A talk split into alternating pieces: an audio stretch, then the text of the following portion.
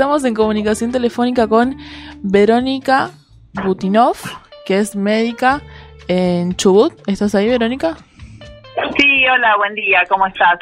hola, ¿cómo estás? A y a su audiencia. Buen día, Verónica, te saluda Maru Landini. Vamos a estar hablando un, poco de lo que es este paro eh, de, salud en Chubut y sobre todo las paritarias, al final los, eh, la audiencia, perdón, que tienen hoy tuvieron de 9 a 10.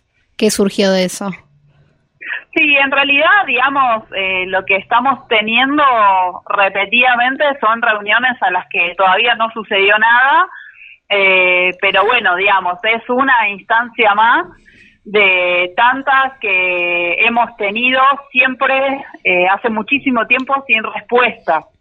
la realidad es que la situación de Chubut eh, yo te puedo hablar desde el sector salud, pero es bastante similar a lo que está pasando en todos los sectores, no solamente estatales, sino privados y de un montón de personas desocupadas cada vez más que hay en esta provincia. Eh, así que bueno, digamos, la, la... Hola. Sí, te escuchamos. te escuchamos. Ah, bueno, bueno, perdón, que te escuchaba ruido y no sabía si, si estaba si me estaban escuchando. Eh, bueno, la realidad es esta, que en Chubut estamos viviendo una crisis muy, muy grave. Eh, desde hace casi tres años eh, se ha profundizado un montón y hoy hace más de un año que nos están pagando de manera escalonada, es decir, a los trabajadores y trabajadoras estatales nos están pagando por rangos, sea que depende de cuál es el monto del salario de cada trabajador o trabajadora eh, cobraría en diferentes momentos del mes, pero eso se fue desfasando a lo largo del tiempo y hoy en día eh, hay sectores que todavía no han cobrado eh, eh, agosto, septiembre, ni, ni muchos han cobrado julio. esto afecta no solamente a trabajadoras y trabajadores activos, sino también a los jubilados y jubiladas de la provincia. Y en este contexto de la pandemia, donde todos los sistemas de salud están en crisis y en tensión, eh, esta situación de Chubut pone en carne viva la situación crítica que viene atravesando la provincia desde antes del comienzo de la pandemia, desde mucho antes. Eh, entonces, bueno, esto de estas reuniones a las que nos citan para, para diversas cosas, la realidad es que ya sabemos que nunca eh, llegamos realmente a ninguna solución porque las soluciones eh, son soluciones profundas, eh, y políticas que tienen que ver no solamente con el acuerdo puntual que puedan hacer con determinado grupo de trabajadoras y trabajadores, sino eh, con modificar, digamos, las políticas de Estado que está teniendo este gobierno provincial. Eh, que es un gobierno absolutamente corrupto que ha estafado y sigue estafando al pueblo y a sus trabajadoras y trabajadores. Bien, eh, nosotros en la semana también estuvimos hablando con Miguelina Misotti, que es docente de la provincia de Chubut, y nos comentaba que la, la misma situación la están atravesando los docentes de la provincia y, mm, bueno, también eh, expresaba las quejas sobre el gobierno provincial y mm, no se me ocurre como una solución posible ya, eh, salvo eh, que se que interfiera el gobierno nacional. No, la verdad no, eh, no sé qué pensarás vos al respecto. No, en realidad lo que se está pidiendo básicamente es que se modifique eh, la, mm, la manera de gobernar y esto tiene que ver con hacia dónde eh, están enfocados, digamos, los recursos de la provincia, de qué manera eh, se hacen frente a los, a los gastos de la provincia que tienen que ver finalmente con la garantía de derechos de las personas que vivimos. Entonces, una provincia que tiene 900 millones de dólares de deuda eh, una deuda externa que nadie sabe eh, hacia dónde fue ese dinero. Eh, una provincia que es su única manera de dar respuesta es endeudándose. Y la otra respuesta que nos quieren imponer y que ya este pueblo, desde hace muchísimos años, el pueblo chubutense dignamente ha luchado y ha expresado de miles de formas que no queremos megaminería, lo que están intentando hacer es eh, implementar la megaminería contaminante en, en, la provincia de Chubut, cuando ya, digamos, tenemos hitos históricos eh, en la provincia, donde en Esquel que es donde de donde yo te estoy hablando, eh, ya había un plebiscito donde más del 80% de la población ha dicho que no quiere megaminería y eso se ha replicado por el resto de la provincia. Eh, y sin embargo, digamos, eh, las políticas de, gobierno apuntan a, esto, a empobrecer, a ajustar a, los trabajadores y trabajadoras, a seguir endeudándose y a, y a contaminar digamos, nuestras aguas, nuestro suelo, eh, nuestro aire, en pos de enriquecerse y, nunca tener eh, como, como primer objetivo garantizar los derechos y respetar las decisiones populares. Eh, entonces sí, digamos, las decisiones se pueden tomar urgentemente, hay que decidir dejar de pagar una deuda que es absolutamente fraudulenta, eh, y empezar a obtener dinero, digamos, de, de las cosas que el pueblo eh, tiene un montón de posibilidades de dar respuesta. Durante todos estos años se han empobrecido, por ejemplo, eh, las redes de agricultura familiar, cuando son, digamos, eh, maneras de, de, producir y de, y de generar ingresos eh, de formas saludables y amorosas con nuestro medio ambiente. Tenemos pesca, tenemos turismo, tenemos un montón de cosas con las que podemos vivir dignamente, sin necesidad de envenenarnos y sin necesidad de seguir endeudándonos. Eh, con, estas consecuencias que toda deuda externa trae, eh, ajuste, digamos, sobre el pueblo. Entonces, sí, las soluciones son políticas y existen, eh, solamente que no, no están queriendo mirar para ese lado. ¿Y a costo de qué, no? Porque no por minimizar la lucha anterior a la pandemia, pero el contexto no se puede dejar de lado. Eh, hay estamos viviendo una situación que colapsa el sistema de salud eh, y ustedes, quienes son parte, están viviendo en estas condiciones mucho antes de esto. Sí, tal cual. Nosotros venimos, digamos, de situaciones muy críticas eh, en los últimos años ha habido manifestaciones de, los sectores del Estado eh, reclamando por, por sus derechos, que los derechos, digamos, de, quienes trabajamos en, en, el estamento público eh, son nuestros derechos como trabajadoras y trabajadores, pero en definitiva eso, eh, el impacto más grande que tiene es sobre los derechos de la población, porque nosotros reclamamos por nuestros sueldos, por nuestros salarios, pero reclamamos básicamente por el derecho a la salud de la comunidad. Sea, hoy en día realmente eh, ni siquiera se está pudiendo dar una respuesta real eh, y, concreta a, la pandemia en esta provincia. Eh, los sistemas de salud en las en la ciudad más poblada que tiene la, provincia de Chubut, que es como Oro Rivadavia, ya el sistema de salud está colapsando. Y eso mirando solamente la atención sanitaria en el contexto de la pandemia, pero digamos, el, lo que significa el garantizar el derecho a la salud de una comunidad es mucho más de la urgencia. O sea, la salud de la comunidad implica muchas otras cosas, muchos otros aspectos. Es, es eh, poder ver y poder laburar en el entramado social, en el entramado eh, multicultural, eh, en un montón de aspectos que están lejísimos de la mirada que, esta, que este gobierno provincial y estas políticas tienen. Entonces, eh, cuando peleamos por los derechos no son solamente nuestros salarios, son el derecho a la educación, el derecho a la salud, el derecho a la vivienda, el derecho a la, comida, eh, el derecho a un montón de otras cosas, el derecho a poder disfrutar eh, de, de, nuestro entorno natural que cuidamos, que queremos y que, y que no queremos que nos cambien eh, nuestros derechos por megaminería.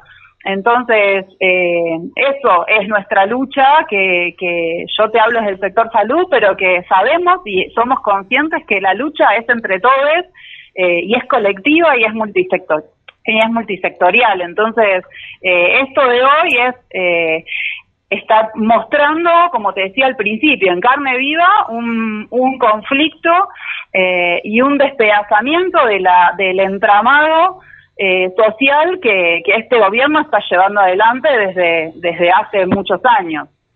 Verónica, ¿y qué otras medidas piensan tomar más allá de, este paro de 120 horas que, que iniciaron el lunes pasado? Nuestras medidas son visibilizar de todas las maneras creativas que vamos encontrando, eh, visibilizar la problemática que, que está atravesando eh, nuestra provincia y la crisis profunda en la que estamos. Digamos, las medidas de fuerza directas como, como los paros eh, son, digamos, la herramienta por ahí más clara, conocida y contundente que tenemos para, para hacernos ver y para, y para reclamar por lo que, por todo lo que te estaba contando antes, pero, digamos, siempre es estar en la calle, eh, siempre es eh, conversar y comunicarnos y tener un diálogo permanente con la comunidad para que se entienda que ninguna de las medidas que se toman eh, son en contra de la población, todo por el contrario, digamos, son con la población y son por los derechos de la población. Entonces, en esa, en ese marco, eh, siempre es creativa la manera en la que vamos pudiendo expresar el conflicto. Eh, es estando en la ruta, es estando en las calles, es pidiéndole a nuestros, a los políticos y a los legisladores que representan en distintos niveles eh, a, la, política provincial y municipal que defiendan los derechos nuestros. Ayer hubo una actividad con una olla popular acá en Esquel en, las puertas de la legislatura del Consejo Deliberante para pedir a los de Esquel también que se expresen en favor de hacia hacia el gobierno provincial en favor de los trabajadores y trabajadoras. Eh, digamos, medidas eh, hay todo el tiempo. ¿sí? Eh, entonces, bueno, eso lo vamos decidiendo cada uno en asamblea y también en asambleas multisectoriales en cada localidad de Chubut. Eh, Verónica, quería preguntarte el nombre del hospital en el que estás trabajando ahora. Yo trabajo en el Hospital Zonal de Esquel, soy médica ginecóloga. eh, Esquel es una localidad que a su vez, digamos, eh, toda su área, su zona sanitaria, eh, incluye a 14 hospitales rurales, es decir, que el hospital en el que yo trabajo recibe las derivaciones de otras 14 localidades eh, cercanas a, Esquel. Eh, sin embargo, digamos, como para que tengas una idea, en este momento en el Hospital Zonal de Esquel hay ocho camas de terapia intensiva. Justamente eso te quería preguntar, el tema de los insumos en el hospital. Entonces, digamos, eh, pensemos que un sistema que ha sido desguazado a lo largo de los años, en el que se ha desinvertido en el sistema de salud, eh, que no se ha preparado, digamos, eh, todo, toda esta cuestión del aislamiento social, cuando la Argentina empezó con el aislamiento social y con la y con la cuarentena, digamos, uno de los objetivos de la política pública sanitaria ha sido ganar tiempo. Este ganar tiempo implica que el sistema de salud haya podido equiparse y prepararse eh, y abastecerse de lo necesario para poder hacer frente eh, a la pandemia y a la situación de que los casos empezaron a aumentar. Digamos, en Chubut eso no pasó. Eh, entonces, bueno, digamos, hubo muy pequeñas modificaciones insignificantes en el sistema de salud, mientras el sistema de salud tiene cada vez menos personal, que precariza a su personal, eh, hay un montón de insumos de protección personal que los ha brindado la comunidad. Acá en Esquel, la misma comunidad hizo barbijos, hizo camisolines, hizo botas, hizo gorros. Eh, entonces, bueno, digo, así se sostiene, se sostiene, hay un montón de cosas que se sostienen por el aporte de la cooperadora del hospital. Eh, la verdad es que es vergonzoso, es vergonzoso cómo se ha, cómo se ha mm, el desmanejo que se ha generado eh, en todo el sistema público y cómo se han roto, digamos, las, las tramas sociales, eh, qué es lo que pasa también con educación, cómo, cómo los niños, niñas y adolescentes están absolutamente a la deriva, digamos, esto que, que yo te estoy contando, traducilo a, a las diferentes eh, a los diferentes lugares, digamos, de la sociedad, porque es lo mismo en todos lados. Lo que pasa es que en este momento de la pandemia el impacto eh, en, el sistema de salud es muy fuerte, digamos. Eh, y todo esto teniendo en cuenta que Esquel no es un pueblo chico, digamos. no es que nadie lo conoce, no es que está en el medio de la nada. No me quiero imaginar esos 14 hospitales o clínicas que están alrededor y que están en una zona más eh, alejada, digamos, de lo que es la urbe. Sí, y además de la gravedad que implica, digamos, que, que los hospitales de derivación, como son los hospitales, el hospital de Esquel, digamos, es el hospital más importante de toda la cordillera chubutense. En cuanto a importante me refiero en cuanto eh, a, capacidad y a complejidad. Eh, de, posibilidad de dar respuesta a situaciones más, más urgentes y más complejas. Entonces, eh, los hospitales, digamos, no están abastecidos correctamente, empezando por las condiciones en las que trabaja eh, el personal de salud, digamos, empezando por ahí, que es lo más importante. Eh, cuando el personal de salud está en malas condiciones, no se les pagan los salarios, o sea, imagínate estar trabajando en, un, en este contexto eh, con el estrés que implica para cualquier personal, para cualquier trabajador o trabajadora de salud, estar atendiendo pacientes en este contexto, eh, trabajes con pacientes con COVID o no, eh, pero estar trabajando en, en este contexto, poniendo en riesgo tu vida, tu salud, tu familia, un montón de cosas, sin cobrar tu salario. O sea, nosotros hoy al personal de salud nos deben dos salarios, nos deben el aguinaldo, nos deben recategorizaciones, nos deben cláusulas gatillo, nos deben un montón de cosas. Y hay gente que realmente eh, no tiene para comer. O sea, el personal de salud hoy, eh, al igual que muchas otras trabajadores y trabajadores del Estado, eh, que no tienen dinero para, para darle de comer a sus hijos, que tienen que elegir por ahí no ir a trabajar porque no tienen plata para pagar el transporte o para ponerle nafta a su vehículo. entonces son situaciones muy críticas. Como en todos los lugares de la Argentina, acá también creció el número de personas que están asistiendo a comedores para poder morfar. Entonces, digo, eh, la verdad es que es muy crítica la situación de Chubut y nos cuesta muchísimo que, que esta eh, que, esta, que este contexto, digamos, salga de los límites de la provincia. Así que nosotros les agradecemos un montón que se hayan comunicado porque necesitamos que se sepa esta realidad en otros lugares también. Sí, seguro. Eh, y quería volver un poquito al, tema de los insumos en el hospital, porque uno habla de los insumos en el hospital y no toma dimensión de la importancia que tiene para una persona que está trabajando o no con un COVID el tema del uso del camisolín, el tema del uso de las botas, el tema del uso de la cofia, el tema del uso de los guantes. Eh, es, algo como muy importante de lo que cual muchas veces no se toma en consideración. Entonces, cuando vos mencionabas el tema de que los insumos a veces parten por parte de, de, la ciudadanía, es súper importante. Sí, sí, es, es importante y es grave. O sea, por un lado muestra algo que, que, surge en estas situaciones tan críticas, que es hermoso, que es la solidaridad entre las personas, pero también pone al desnudo eh, una realidad gravísima. Digamos, la realidad es esa, la población eh, no tiene por qué hacerse cargo eh, de cosas que son responsabilidad del Estado. Es el Estado quien tiene que garantizar los insumos, quien tiene que garantizar que sus trabajadores y trabajadoras trabajen en condiciones dignas, que se los respete, que se los cuide, y parte de todo ese cuidado y ese respeto es eh, la parte número uno es pagarle por tu trabajo.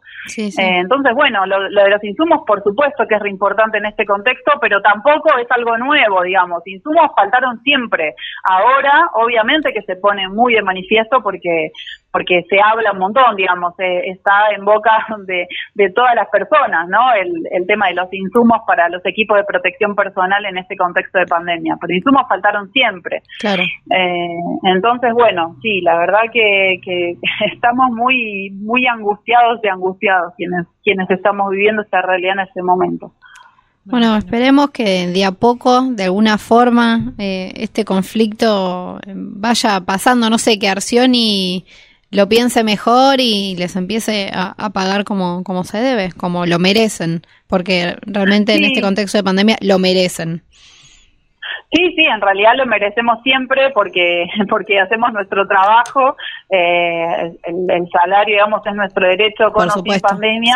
Y por otra parte, digamos, nosotros lo que queremos es que Arcioni se vaya, o sea, Arcioni ya tiene tres pedidos de juicio político eh, y ha demostrado ser una persona absolutamente incapaz eh, y, ha dado muestras, digamos, de, sus mentiras permanentes y de su corrupción en el gobierno eh, desde el momento en que no explica a dónde han ido los ingresos de la deuda. Eh, digamos, hay un montón de cosas que, que le deben muchísimas explicaciones al pueblo y la respuesta, digamos, sistemática de este gobierno ha sido reprimir a quienes reclaman por sus derechos.